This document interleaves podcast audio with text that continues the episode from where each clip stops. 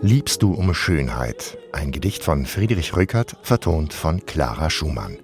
Mit deutscher Romantik beginnen die Sängerin Golda Schulz und der Pianist Jonathan Ware ihre gemeinsame Reise, die sie bis hin zur südafrikanischen Moderne führt.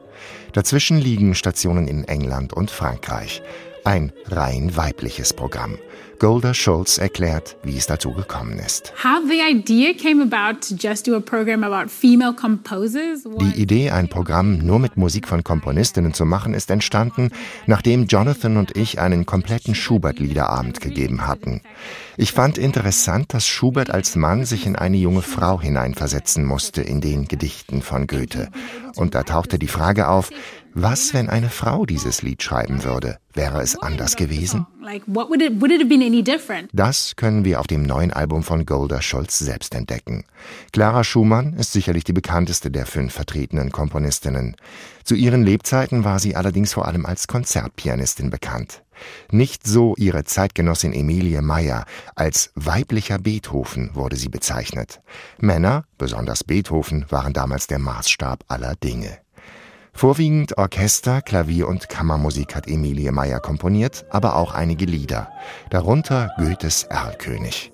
Emilie Meyer ein weiblicher Schubert? Nicht unbedingt.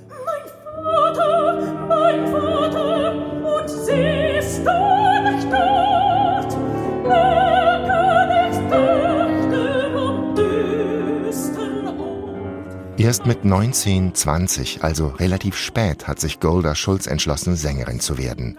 Die Musikalität ist ihr nicht gerade in die Wiege gelegt worden, dafür andere Dinge. My dad is tone deaf, but in church he sings with great gusto and with mein Vater ist unmusikalisch, aber in der Kirche singt er mit großer Begeisterung und viel Gefühl.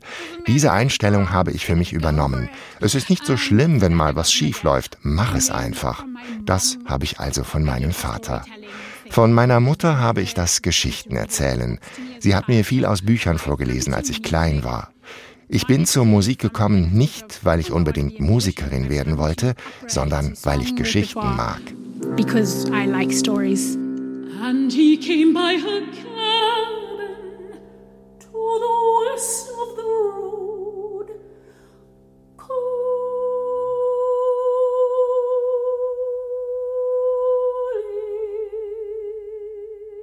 Ihr Talent zum Geschichtenerzählen kann Golda Schulz auf ihrem neuen Album voll ausleben. Hier singt sie ein Lied der Engländerin Rebecca Clark, The Seal Man von 1922. Und das geht unter die Haut. Eine junge Frau folgt einem Mann, der nur in ihrer Vorstellung existiert. Sie geht mit ihm ins Wasser und ertrinkt.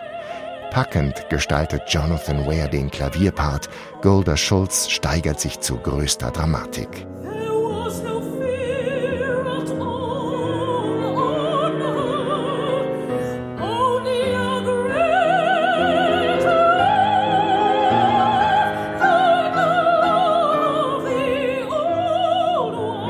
Aber auch in den leiseren Passagen überzeugt Golda Schulz. Aus dem Jahr 1909 stammt das Lied Cantique der Französin Nadia Boulanger. Über einer einfachen Klavierbegleitung entfaltet sich eine schlichte, schöne Melodie.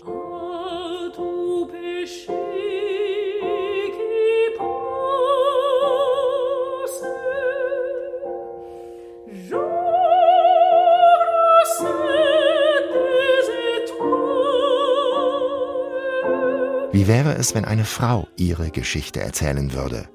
Die Antwort auf diese Frage liefert Golda Schulz auf ihrem neuen Album. In den letzten drei Liedern konnte sie sogar Zeugin des kreativen Prozesses werden.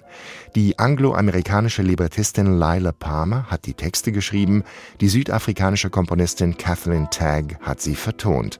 Und der Titel des Zyklus hat dem Album seinen Namen gegeben: This Be Her Verse. No just a bride and a witness. Blinding Jede Frau hat einen starken und präsenten Stil, der sie von den anderen unterscheidet. Aber ihre Stile ergänzen einander so perfekt, dass es sich anfühlt, als befände man sich mitten in einem Gespräch über die Generationen hinweg. Schreibt Golda Schulz im Beiheft zu ihrem Album This Be Her Verse. Golda Schulz verleiht diesen Frauen eine Stimme. Und was für eine. Ein starkes Debüt-Soloalbum.